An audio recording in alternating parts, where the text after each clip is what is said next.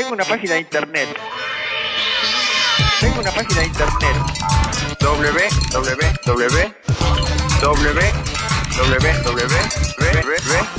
No es necesario. Escribís basta.metro95uno.com.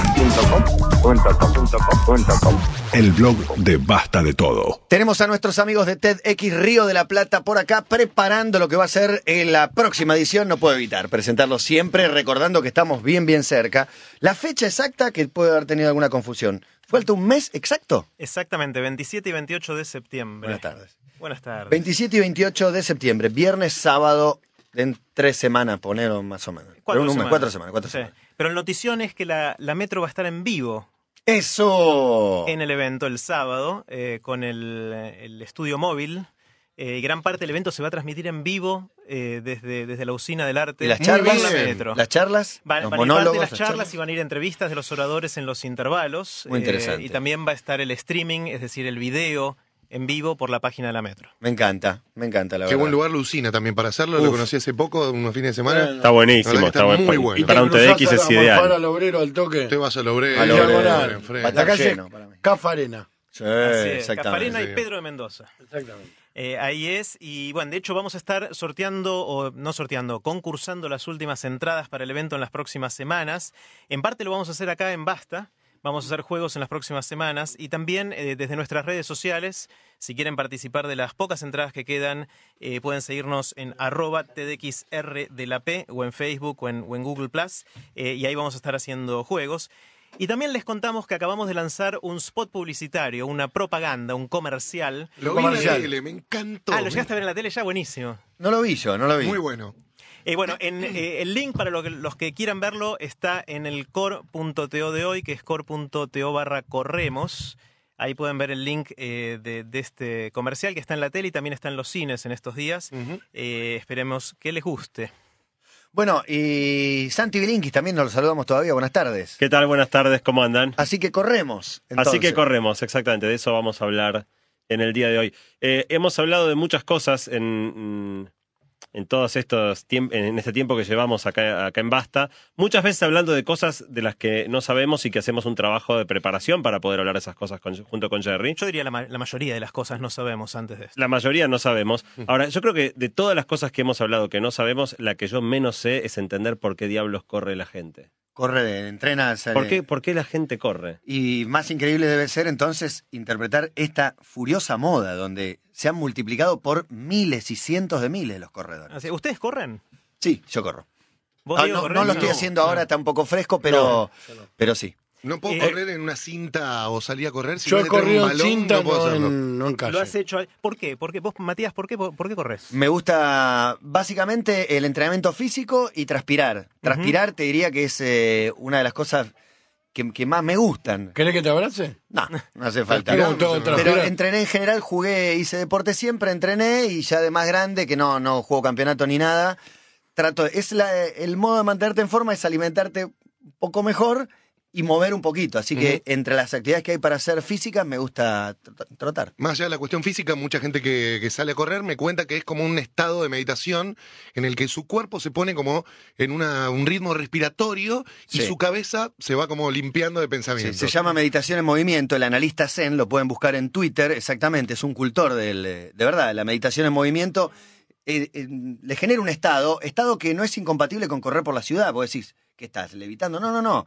Estás consciente que pasa un auto y que lo esquivas, pero meditas. Mira. Claro, y de, de hecho esa gente después ni se acuerda por dónde fue muchas veces, eh, pero estuvo atenta a, no que, a que no lo pise un auto. Sí, ¿no? señor. En mi caso particular, yo creo que hay una sola cosa más fea deportivamente que correr y es nadar. Porque ¿Fea? correr, correr es en volante, pero nadar donde ni siquiera podés ir mirando a las chicas que vienen de frente, los autos, los, Ah, los arbolitos.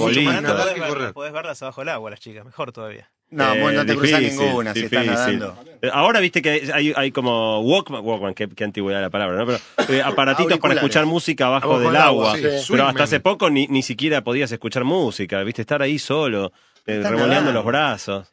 Estás nadando. Para mí es un misterio. Bueno, la, la idea del, del programa de hoy, o de la, de la columna de hoy, es preguntarnos por qué corremos, por qué es esa furia que vos decías, Matías, al, al principio, que cada vez más gente sale a correr y mucha gente lo toma como un estilo de vida.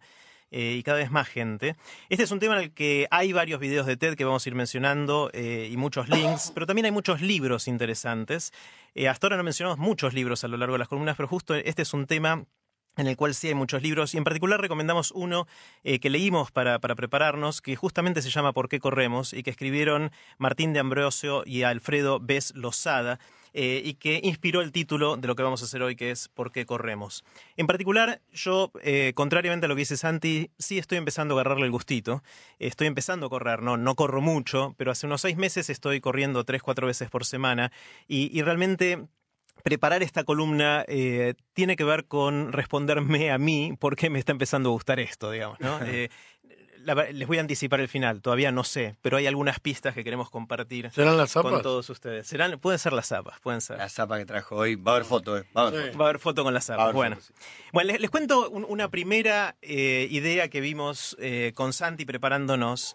eh, y es la, la perspectiva evolutiva de por qué corremos, por qué el ser humano es capaz de correr. Y les cuento que hace, hasta hace unos dos millones de años, el, el bicho, eh, o el bicho, nuestro antepasado eh, más cercano eran los Astrolopithecus, que eran unos simios, pero que ya caminaban en, dos patas, eh, tenían un cerebro bastante chiquito y eran herbívoros. Y como eran herbívoros, se comían el fruto que encontraban por ahí, hasta que apareció el Homo erectus, eh, que ese ya es un pariente más cercano, hace más o menos unos dos millones de años, que era un eh, animal con un cerebro ya más grande y que necesitaba más energía y tenía que comer animales muertos, tenía que comer carne para eh, satisfacer sus necesidades de energía. Esto fue hace dos millones de años y el problema es que hasta hace 200.000 años no sabíamos hacer armas. Entonces la pregunta es cómo cazábamos, cómo cazó este animal que necesitaba Claro. comer bichos muertos, pero que no sabía hacer armas. Inclusive la mayor parte de los animales que querían comerse tenían garras, dientes y corrían más rápido que ellos. Eh, de hecho, al día de hoy hay animales muy chiquititos. La ardilla corre más rápido que Usain Bolt. Al día de hoy, digamos, ¿no? Entonces imagínense. Pero uno- no te mira canchero para el costado como diciéndote. No te relojea, Claro, ¿no? Claro, exactamente. no, no. exactamente. Bueno, el, la- el tema es cómo hacían estos antepasados nuestros para comer si tenían todas estas limitaciones. Y hay una teoría eh, que nos gusta mucho eh, y que queremos compartir con ustedes. Resulta que los mamíferos, en particular los seres humanos, eh, tenemos que mantener la temperatura de nuestro cuerpo muy estable. Nosotros, si nos agarra fiebre, si un día estamos con 40 grados, tenemos que bajarla porque después de tres o cuatro días no podemos sostenerlo y nos morimos si tenemos fiebre por mucho tiempo. O si el cuerpo se enfría por debajo de 36, 35 grados, también nos morimos. Entonces, la forma en que nuestro cuerpo controla la temperatura es a través de la transpiración. Esa es una de las maneras. En particular, cuando hacemos ejercicio físico. Cuando vos, Matías, salís a correr y transpirás, Sí. transpirás porque el cuerpo al correr genera calor y de alguna manera tenemos que sacarnos ese calor de encima para mantenernos vivos. Claro. Lo que hace el cuerpo es transpirar y al transpirar ese calor sale del cuerpo y mantiene la temperatura en 36-37 grados. Eh, resulta que los humanos somos particularmente buenos transpirando, mucho mejor que muchos mamíferos eh, que no son tan buenos. Eh, um, por ejemplo, El perro no te transpira. el perro... Por la lengua. calor con la lengua, lengua, la claro. lengua, la claro. lengua. Esto lo practiqué toda la semana. Así hace el perro. Pero no, tiene el lomo, el lomo, Así. no tiene el lomo todo perro. transpirado. Un No, poco transpira. Transpira un poquito, un poquito, pero la mayor parte de la transpiración y de sacar ese calor del cuerpo lo hace a través de la lengua. Hay otros animales, por ejemplo, la boca es, eh, perdón, la boca, la vaca es a través de la nariz. Vieron que las, las narices de la vaca siempre Sí. están húmedas. Sí. Bueno, por ahí es donde es uno de los lugares donde más puede transpirar. Y hay otros, por ejemplo, las ratas transpiran por la cola y por la planta de los pies. Entonces, si sos rata y, y estás muy con mucho calor en el cuerpo, tenés que darte vuelta y poner los pies para arriba para que como se Juan te enfría. Hace la eso, planta Juan. de los pies. Eh, bueno, a uno. Resulta, y acá vamos eh, a ir llegando a la conclusión, que uno de los animales que no sabe transpirar muy bien, que no tiene la capacidad de transpirar muy bien, son los antílopes.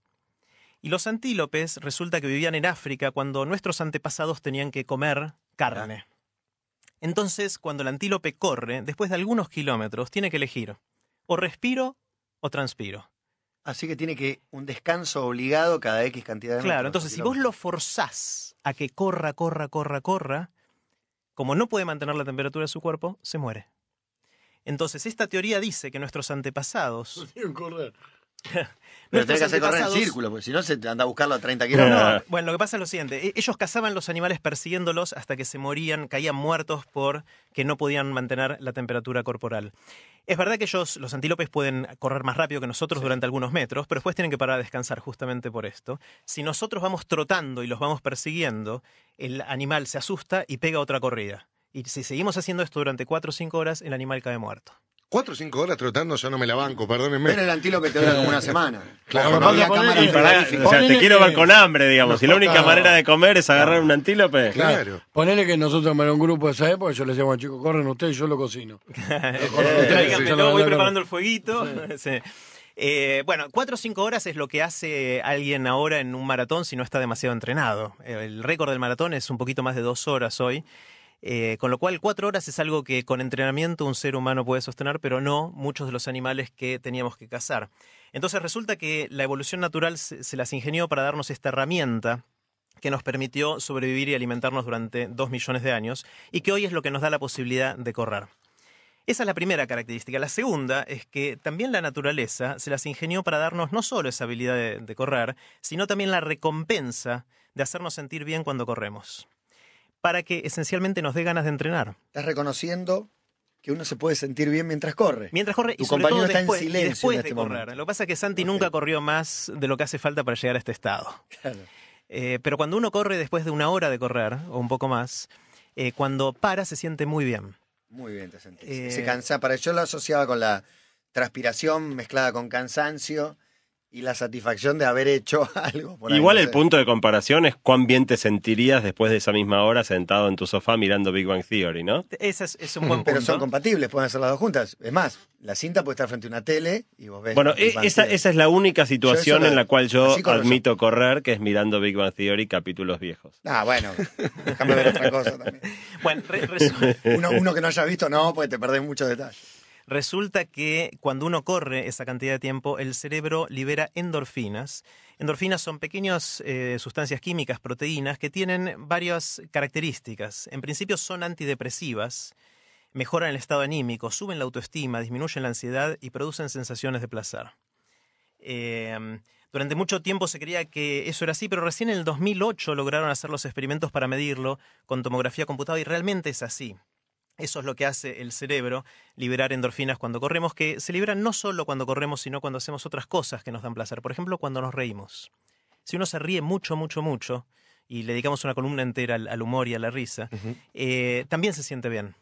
Y tiene que ver con estas eh, endorfinas. También a través de la meditación, ustedes antes hablan de la meditación en movimiento, pero puede ser meditación quieto, masajes, algunos tipos de acupuntura liberan endorfinas también. Cierta música, a veces cuando escuchamos música muy arriba nos genera una sensación también de bienestar. El sexo también genera muchas endorfinas e inclusive algunas drogas legales e ilegales la- las, las generan.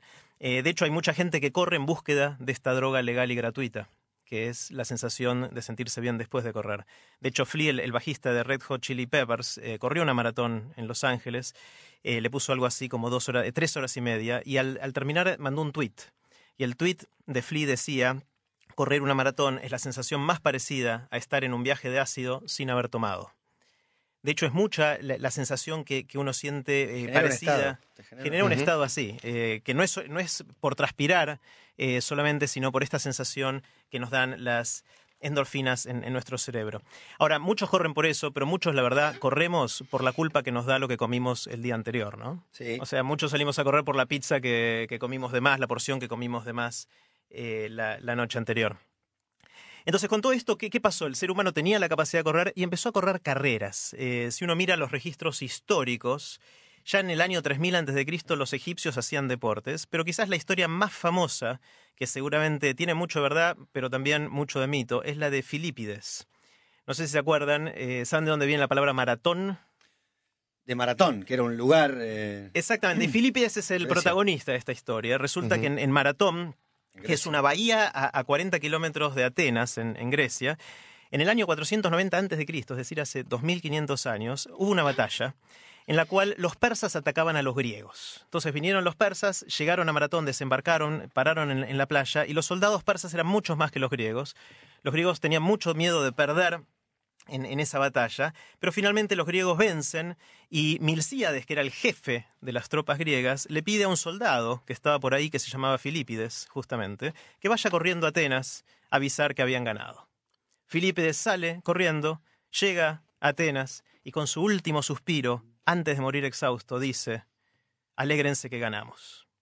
Y ahí, y ahí se murió. O sea que Filipides viene a ser una especie de sargento cabral de hace 2500 años Sí, en fue Grecia, mentira. ¿no? Las dos, Bueno, contento. La- la- las dos tienen algo de mito, Hemos seguramente. al enemigo. Eh, Batido. hemos batido. Punto de nieve. Ahora, más allá de, de si es verdad o mentira, ahí surgió la, la idea de la maratón y de hecho cuando volvieron las Olimpiadas en la Edad Moderna con el varón de Coubertin eh, en 1896 en Atenas, en Grecia, eh, se corrió una maratón, se corrió la primera maratón de, la Edad Moderna, ahí compitieron 262 personas, la gran mayoría griegos, eh, y eran 40 kilómetros en ese momento, y el que ganó tardó unas tres horas en hacer esa primera maratón de la Edad Moderna.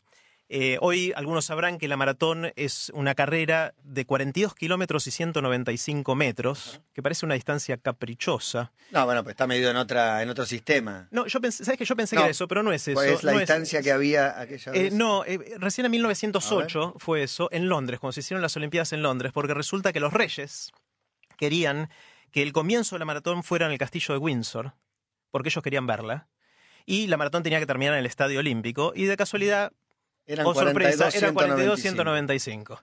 Entonces, y, y quedó. Fue una joda y quedó de alguna manera. Esto explica Eh, también el término capricho de reyes. Claro, Exactamente. Qué bárbaro. total. Bueno, esto fue eh, ya hace 100 años, un poquito más de 100 años, pero la furia actual que se vive con las maratones en, en muchos lugares del mundo es algo más de los años 70-80. Empezó ahí cuando empezó a haber un montón de carreras populares en la calle. Si vemos en la Argentina, la primera maratón de Buenos Aires con ese nombre fue en 1984. Pensé que iba a ser hace más tiempo. No, 1984, no hace tanto, No. hace 30 años. Sí. Eh, la corrieron 18 personas, se anotaron 18 personas para esa primera carrera. Al año siguiente ya había 149 personas que terminaron la carrera y en el 2011 participaron más de 7.200 en esa misma carrera. Está bien, pero para el 2011 ya hay 16 maratones en la ciudad, más o menos. bueno, no sé hay, hay en total, entonces, en el 2011 hubo 125 carreras con distintas distancias, no todas eran maratones enteras, a veces eran 10 kilómetros. Sí, le dicen maratón a 20. los 3 kilómetros, los 5 Claro, kilómetros, los 10 se fue deformando. Hay algunas que fueron maratones estrictamente con 42 kilómetros, 195 metros, pero otras eran carreras más cortas. En total hubo 125 carreras en el 2011, un poquito más en el 2012, en Buenos Aires, y más de 150.000 personas participaron. Obviamente algunos son repetidos, ¿no? De esos que participaron en más de alguna. Y también están proliferando mucho, en, no solo en Argentina, en todo el mundo, los clubes de corredores o los equipos de corredores. En inglés se llaman running teams. Eh, en acá en Argentina hay muchos. Yo estoy participando de uno que se llama el, el Palermo Adventure Team y ahí nos juntamos a entrenar. Esencialmente es la idea de que correr en grupo te ayuda a entrenarte y a prepararte, a prepararte mejor eh, con, un, con un entrenador que sabe del tema, ¿no? Eh, entonces hay mucha gente que cree que lo hace porque hay que extender los objetivos de la vida. ¿Vieron esto de plantar un árbol, tener un hijo y escribir un libro? Sí. Bueno, hay gente que ahora dice también hay que correr una maratón. De alguna manera... Se- maratón. se- Hay gente que viaja por el mundo corriendo maratones. Bueno, esos son... Tengo amigos que se han fanatizado. Claro, hay gente que corre una maratón por año, dos maratones por año. Más de eso probablemente no sea muy, muy saludable. Es tan codiciado el premio de la maratón que hay muchas historias de fraudes, inclusive. En, en los maratones les cuento una, eh, que es la de Rosy Ruiz. Eh, esta es una mujer que corrió en 1980 la maratón de Nueva York y seis meses después la maratón de Boston. Ganó la maratón de Boston eh, con dos horas 32 minutos, pero resulta que no la corrió entera. En la mitad de la maratón se tomó un bondi o un Ah. subte, bajó y como en ese momento no había cámaras, no había chips, no había Claro. nada que te siguiera, pasó, le dieron el premio, la entrevistaron y unos días después se dieron cuenta del fraude y obviamente le sacaron todos los, eh, los premios que había tenido y cayó en, en Parecido a desgracia. esta ¿no? época Qué más llevado caradura. al ciclismo. Se tomó un bondi. Sí, Se no, tomó no, un bondi, sí, sí, sí, no, una cosa increíble. Y, y salió Cara de- es una palabra larga. Bueno, Yo lo sí. haría. Yo la justifico plenamente. Bueno, faltando pocos metros para llegar, eh, salió de entre el público y bien fresquita terminó la, la maratón. Cuando todos terminan y están destruidos, ella estaba sonriente eh, y le hacían preguntas técnicas para colmo sobre cómo había entrenado y Claro. no tenían la más pálida idea. ¿Qué es ese boleto que tiene entre los dedos? Claro, y de hecho en, en core.to en core.to barra corremos eh, pusimos eh, algunos links que muestran a, a Rosy Ruiz y, y otros casos de, de, mm, fraudes a lo largo de, las maratones en la historia. Y hablando de por qué corremos, por qué este furor por correr, ¿No será un fenómeno, como siempre, o como muchas veces decimos, de centros urbanos? ¿O pasa también en zonas más rurales, despojadas? ¿O le me estoy adelantando una parte de, de la Es presentación? más seccionero por los pozos de los teros. Eh, tiene razón, don María, no se puede correr en cualquier lado. Claro, claro. Se puede usar un tobillo, querido. ¿Usted se luxó un tobillo, don María? Me luxé. ¿Con un tero? Lo, este lo tengo de luxe. Ah, mirá, el tobillo de lujo que tiene. Pero, No, lo que es cierto es que, que la gente que no vive en la ciudad muchas veces tiene que correr por necesidad. De hecho, grandes eh, corredores keniatas, etíopes, eh, es gente que vive en zonas rurales. Le escapaban y a los leones. Le escapan a los leones por un lado, pero también los chicos tienen que ir corriendo al colegio. Y, y cuando llegan a los 18 años ya llevan 10 años de correr 15 kilómetros por día. eh, y nosotros recién estamos pensando en que quizás deberíamos salir a correr. ¿no? corriendo, caminando. No, no, van corriendo, van corriendo. Los etíopes, los, los keniatas, Los keniatas. eh, Leones, viven leones. lejos, viven lejos Por y eso no la hay. tradición maratónica. Pues eso es Pero una de las salir más razones. temprano también. ir caminando, pero entonces no duermen. Yo ¿No? sería de esos. Claro. Bueno, en, en este rato han habido varios tweets de gente en general que, que no, que no ve con buenos ojos mi postura antideportiva. Eh, Eh, pero voy a destacar un tuit especial de, de- de el Uber que dice yo corro solo si tengo un animal muerto y asado adelante o uno vivo y gruñendo detrás. Y me siento muy identificado con este señor. Eh, de- necesitas digamos, un estímulo un estímulo que te tiene que correr un animal, si no, ¿para qué vas a salir o una corriendo? pelota adelante y uno va corriendo. O, o- o un animal muerto y asado también, digo, te- por eso puedo llegar a, a Pero levantarme de la discúlpame, silla. vos hiciste una dieta muy rigurosa, bajaste mucho de peso. Sí, ¿La complementaste la alimentación con alguna actividad física o ninguna? ¿O Bueno, la yo, muy a yo hago pesar? actividad física, yo corro. ¿En serio? Yo corro. Lo, que- lo que no te voy es- a decir jamás es como es que que, me tortura. gusta. No, no, no, está bien, está bien. Eh, yo corro y de hecho ahora justamente vamos a meternos con qué le pasa a nuestro cuerpo cuando corremos y por qué es bueno Adelante. correr. Eh, yo corro porque es bueno, no corro porque es lindo. Eh, y de hecho hay gente que piensa que correr es malo. Hay mucha gente que incluso puede llegar a escuchar a alguien que te diga, che, mira, no corras demasiado porque te puede agarrar un bobazo, te puede un, un paro cardíaco. Y y ese, eso tiene sustento. Voy a evocar en este momento uno de los momentos más cruentos de, de mi niñez y probablemente de la niñez de muchos de los que nos están escuchando. El test de Cooper. Hijo de puta. 1200 El metros. test de Cooper. A 12 12 minutos, No, 12, 12 minutos. minutos, 12 minutos. Todo lo que puedas en 12 minutos. Si habré sufrido Yo me puedo comer dos haciendo el test de Cooper. Y, y en ese momento, de- muy dentro mío, yo decía, me voy a morir. Me voy a morir. Sentía que el estaba a punto de escupir el corazón. Y ahí por ahí se, se enraiza esta cuestión de, de pensar que correr mucho te puede hacer mal. Pero, digamos, si bien hay casos de muerte súbita, hay gente que por ahí está corriendo o andando en bicicleta o algo por el estilo y cae ahí muerta, digamos, eh, pasa, eh, los estudios muestran que correr es saludable, que correr hace bien. eh, de y de los 11 millones de personas que corrieron maratones y medias maratones en los últimos 10 años, hubo solo 59 entre 11 millones de personas Sí. que sufrieron ataques cardíacos, uno de cada 260 mil personas. Eh, y en general es gente que ya tenía antecedentes cardíacos y no gente que salió a correr y porque corrió mucho se murió, digamos. Con lo cual todos los indicadores científicos parecen indicar que, correr es- bueno. Juan, de hecho, con esto de que estoy empezando a correr un poquito, eh, me dijeron esto, leía estas estadísticas y hoy a la mañana fui a hacerme una ergometría. Porque justamente la gente que tiene problemas corriendo es por dos razones, me decía hoy el doctor. Una es porque tiene una condición previa, puede tener alguna deformación congénita o algún problema cardíaco y eso lo hace propenso a tener problemas cuando exigís al, corazón. O gente, me decía él, que empieza a correr demasiado, demasiado rápido. Es decir, no va progresando de una manera paulatina. Eh, de hecho, me contaba este doctor que, en las 130 carreras que hubo el año pasado en, la ciudad de Buenos Aires, él sabe que fallecieron siete personas, que es una, una cantidad bastante más grande, porque quizás acá, me decía, no tengamos la cultura todavía de tomar las precauciones que hace falta para asegurarnos de que si tenemos una condición, corramos con más cuidado. Bueno, de hecho, diferentes estudios científicos muestran los impactos positivos de correr. Por un lado, si se estudia y se compara a deportistas de élite, tipos que realmente hacen pruebas muy exigentes de resistencia, estos viven entre uno y cuatro años más que alguien que no hace este tipo de deportes. Ahora, por el contrario, los que hacen deportes de potencia, como por ejemplo los levantadores de pesas, estos viven menos. Eh, con lo cual, correr es bueno, levantar pesas no tanto.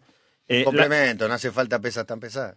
Sí, bueno, por eso te digo, los deportes que, que te llevan a exigir al máximo la resistencia te alargan la vida, los que te llevan a exigir la, la- la- la fuerza, digamos, o la potencia, no. Alterofilia, ¿se llama eso? Ah, ponele, ponele. Creo que sí. Alterofilia. Creo que A mí eso me Con suena H. más a perversión sexual que... A mí también. Bueno, la clave parece ser es hacer actividad aeróbica. Cuando uno hace actividad aeróbica, eh, digamos, está yendo a un ritmo en el que el cuerpo tiene suficiente oxígeno y el cuerpo usa el oxígeno para ir quemando grasa. De manera que, como vos bien decías, cuando yo hice dieta, para acompañar una- un descenso de peso, lo mejor es hacer actividad aeróbica porque el cuerpo aprovecha el oxígeno para quemar grasas. Cuando vos vas a un ritmo mayor o, o estás demasiado tiempo eh, exigiendo al organismo y ya no te alcanza el oxígeno, entras en lo que se llama fase anaeróbica, donde no te alcanza el aire. Claro. Ahí es donde te duele el vaso, lo que yo sufría con el test de Cooper. Eh, y en ese caso, como el cuerpo no tiene oxígeno, tiene que generar energía de otra manera y lo que hace es quemar glucosa. Con lo cual quema lo que comiste más recientemente, pero no te produce un- un- una, una quema de grasas, que es lo que realmente es saludable. Por eso la clave es graduar el ejercicio para hacer ejercicio aeróbico. Sí, Otra- tiene que ser constante el ejercicio, digo, no, arranco tres veces por semana y la semana que viene una vez y después falta dos semanas, entonces la otra semana hago cinco, eso no que hacer. Eh, Exactamente. Lo ideal es hacer, aunque sea un rato corto todos los días, aunque, digo, para gente que, que, que labura parece medio imposible, pero lo ideal es, aunque sea 20 minutos, media hora, eh, incluso a ritmo lento, caminata todos los días eh, sirve un montón. Y de hecho, una, una manera, un truquito para saber si uno está haciendo trabajo aeróbico es que cuando uno hace trabajo aeróbico debería ser capaz de mantener una conversación con alguien que corra al lado de uno. Si ya no te da el aire para hablar es porque pasaste la barrera y seguramente estás haciendo trabajo anaeróbico. Para mí, la manera de determinar si estoy haciendo trabajo aeróbico es si puedo seguir correctamente Big Bang Theory cuando estoy corriendo en la cinta o no. ¿Probaste ver, ¿Tanto te ver video? serie? Sí, de Me- me estás cargando. antes con X video. Me estás ca- Es que justo ese es para vos y Big Bang Theory es para... Es para- video es más Es la serie más grande de la No. historia de la humanidad. Y Sí, No, la más grande. Lleva la ciencia, lleva la ciencia No viste a, Mark la, Mindy. a la charla de todos los días. Sí, yo creo que esa también la, la vio. Bueno, cuestión, uno de, las fac- de los factores claves para, para el entrenamiento es la hidratación. Eh, uno de los riesgos que existen es deshidratarse. Obviamente, Jerry contaba antes que, que al correr, eh, una de las claves para bajar la temperatura es transpirar, con lo cual perdemos mucho líquido. Ese líquido hay que reponerlo o podés tener problemas serios. Pero incluso puede ser un problema tomar demasiado. Con tanta rosca que se le dio en Estados Unidos al tema de tenés que tomar agua, tenés que tomar agua, tenés que tomar agua, hubo gente que tuvo envenenamiento de agua, que ¿Cómo es básicamente tuvo problemas por exceso de agua. Lo habían meado antes. Algunos dicen, dejen de hablar de muerte. Es un tema que hace re bien, es pilas. Estamos contando los casos de la gente que se muere. Eh, bueno. No, con- pero pará, estamos hablando de que hace bien, estamos hablando de, digo, de cómo hace bien. Tiene razón, Eh, Ripoll, se llama alterofilia. Sí. La ahora le dicen crossfit. No sabía que era lo mismo. No, No, no, pero no CrossFit es otra cosa. ¿eh? CrossFit Ah, es un, todo un No, no, entrenamiento que hacen ahora que está bastante de moda. Es Muy el de levantamiento olímpico de pesas y CrossFit son unas pesas alemanas, rusas, rusas, perdón. ¿Alterofilia es levantamiento de pesas? Sí. Viste, a mí también no, no suena más a una chanchada. Es como colombófila, que es la cría de paloma. La cría de paloma. Pero yo hubiera querido que no. Bueno, pa- para no hablar de la muerte, eh, si, se hace bien, la actividad aeróbica tiene muchos beneficios. Te hace bajar de peso, te, ba- te baja la, la tensión arterial, te mejora el colesterol, te baja el riesgo de ataque cardíaco, te retrasa la diabetes si es que tenés predisposición a tenerla, te mejora el sueño, te sube la autoestima, eh, incluso te, te disminuye el estrés y, y el riesgo de, de depresión. Y todo esto repercute en una mejor calidad de vida y una mayor expectativa de vida. Eh, la, la otra cosa a tener en cuenta son las lesiones.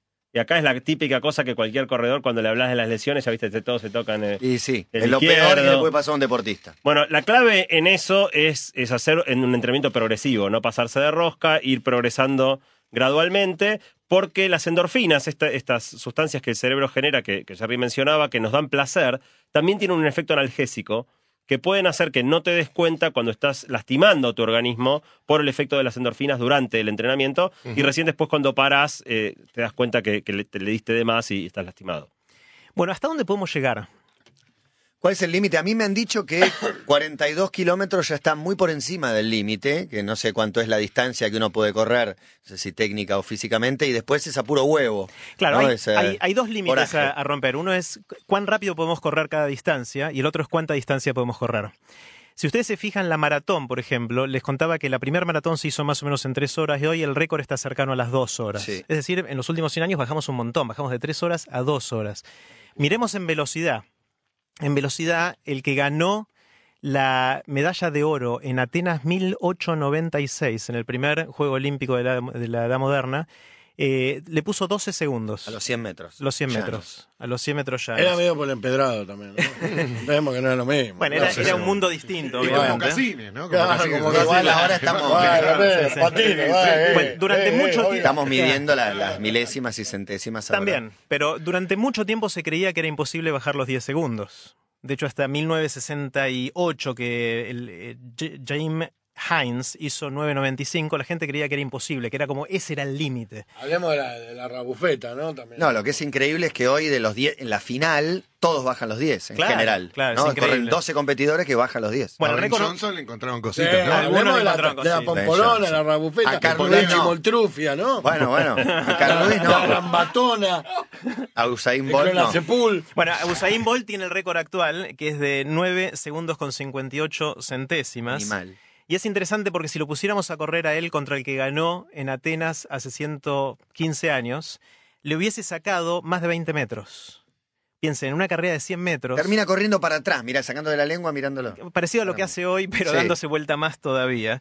Eh, y hay una, una- un, un videíto que preparó el New York Times, eh, que está buenísimo, que muestra qué hubiese pasado si corrían juntos todos los ganadores de las Olimpiadas de, toda- de todas las épocas, eh, y muestra lo que fue pasando a lo largo de la historia, cómo fueron bajando los tiempos.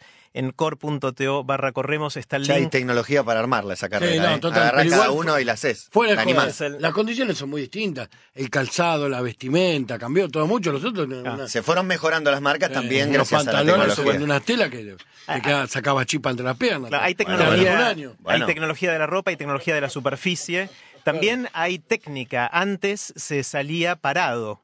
La, la salida de abajo en los 100 metros es relativamente nueva en, en toda esta historia que estamos contando. Y obviamente hay tecnología en la alimentación de esta gente y en los entrenamientos. ¿Cómo hacer para ir bajando los tiempos? Y la gran pregunta es qué va a pasar, si ya esto está estable o no. ¿Se va a poder llegar a 9 segundos, por ejemplo? Bueno, resulta que Usain Bolt, a pesar de que su récord es 9.58, ya corrió los 100 metros en 8.70. ¿Cuándo? En, en moto. No, ya corrió ¿Dónde? los 100 metros en 8.70, corriendo una carrera de 150 metros. Juan Luis Guerra en 440. El, el gran Los problema... primeros 100 fueron en no, 870. no, los últimos 100. Ah, Sí, el problema es la largada.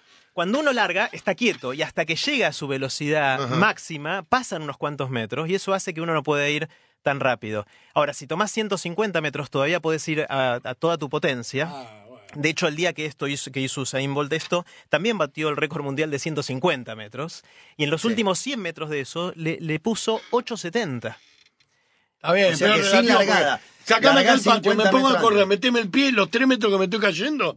¿Sabes cómo es Usain Bolt? No, no, pero si la largada, o sea, si se empezara a contar a partir de una línea y largaran 20 metros más atrás, las marcas bajarían a 9 segundos seguro. Claro, bueno, a 8.70 en este caso con, con Usain Claro. Bolt, ¿no? Eh, entonces, seguramente hay, hay, hay forma de, de mejorar y si uno mira la, la curva de, de los récords en los últimos años, no parece estar llegando a un límite. Obviamente siempre uno ve a Usain Bolt y dice es muy difícil que alguien haga algo mejor que esto, pero lo mismo decían de Carl Lewis hace veintipico de años. Sí, Eh, y, y sucedió por, por bastante. Si ustedes miran, hoy el chico de 15 años que tiene para su categoría el mejor tiempo, eh, si corría las Olimpiadas en los años 80 hubiese ganado el bronce. Un chico de 15 años. Es decir, que hoy los chicos de, eh, jóvenes le harían carrera y podrían ganar medallas A los mejores a los atletas de hace, de hace 30 años. ¿no? Eh, ese es el el límite en tiempos. También está el límite en distancias. Eh, hablamos de la maratón, pero ahí, ahí no se queda la historia. ¿Se acuerdan que hablamos de Filipides y de, de- de Grecia? Hay otra versión de esta historia que dice que en realidad él no fue de maratón a Atenas, sino que cuando se enteraron que venían los persas, eh, a él lo mandaron de Atenas a Esparta. Le dijeron, Filipides, anda a Esparta y conseguí ayuda. Resulta que Esparta queda a 200 kilómetros de Atenas y se cuenta que él llegó ahí en un día y medio, cosa que sería un buen tiempo para esa distancia. Eh, la gente en Esparta estaba en una fiesta, no le dieron bola y él tuvo que volver corriendo para decir, muchachos, no hay ayuda. Che, no me dan bola. ¿Qué hacemos? ¿No te fijaste bien? Y cuando llegó a Nueva Tele, pero insistile. ¿eh? Andá, dale, la bola. no No dan bola. bola. Y el chabón vuelve corriendo, llorando, deshidratándose, ¿no? No me dieron bola. La cosa es que eh, durante mucho tiempo la gente decía, es imposible, esto obviamente es un mito, no pudo haber sucedido así porque un ser humano no puede correr La gente es boluda, 200 no, kilómetros. Bueno, en 1982, en 1982 hubo cinco soldados de la Fuerza Aérea Inglesa que trataron de replicar el camino de ida que hizo supuestamente Filipides entre Atenas y Esparta para ver si era factible. Más acá. ¿Crees que fueron en tanque de guerra? No, no, fueron corriendo y de hecho eh, tres de los cinco llegaron y le pusieron entre 35 y 40 horas para hacer 200 y pico de kilómetros. Desde ese año, desde el 82, se corre esa carrera. ¿De que se- 200 kilómetros? Se, llamó, eh, se llama Espartatlón. Todos los años, en septiembre, es una carrera de 256 kilómetros. ¿Y la corre mucha gente? El- la corre 200 y pico de personas todos los años y el récord Yo de te esa espero en la carrera, atalaya. Te el 35. récord actual es alrededor de 20 horas. No. Hay La- Pero, gente no, que en pero 20 paran a dormir porque Vos es un día entero. Nada menos que ni ir a Mar del Plata en Semana Santa. Claro. La ida sola es eso, ¿no? Eso es la ida sola. hacen Porque la ida Felipe- sola. Felipe tuvo que volver, vuelta, sí. claro, bueno. Llegó y se, se tomó un, feca y volvió. Pobre sí. Eh, así que, bueno, Para mí le es- hizo una cosa a los espartanos. Cuando viniste no le demos bola, que se tiene que volver solito. Seguramente hay mucho que se pueda superar todavía también en, distancia y obviamente en combinación de, estilos. Eh, está el- obviamente el, el Ironman y los triatlones, en los cuales uno combina correr con otras disciplinas. En, en el, en el Ironman se empieza nadando, después se anda en bicicleta y se termina con una maratón entera.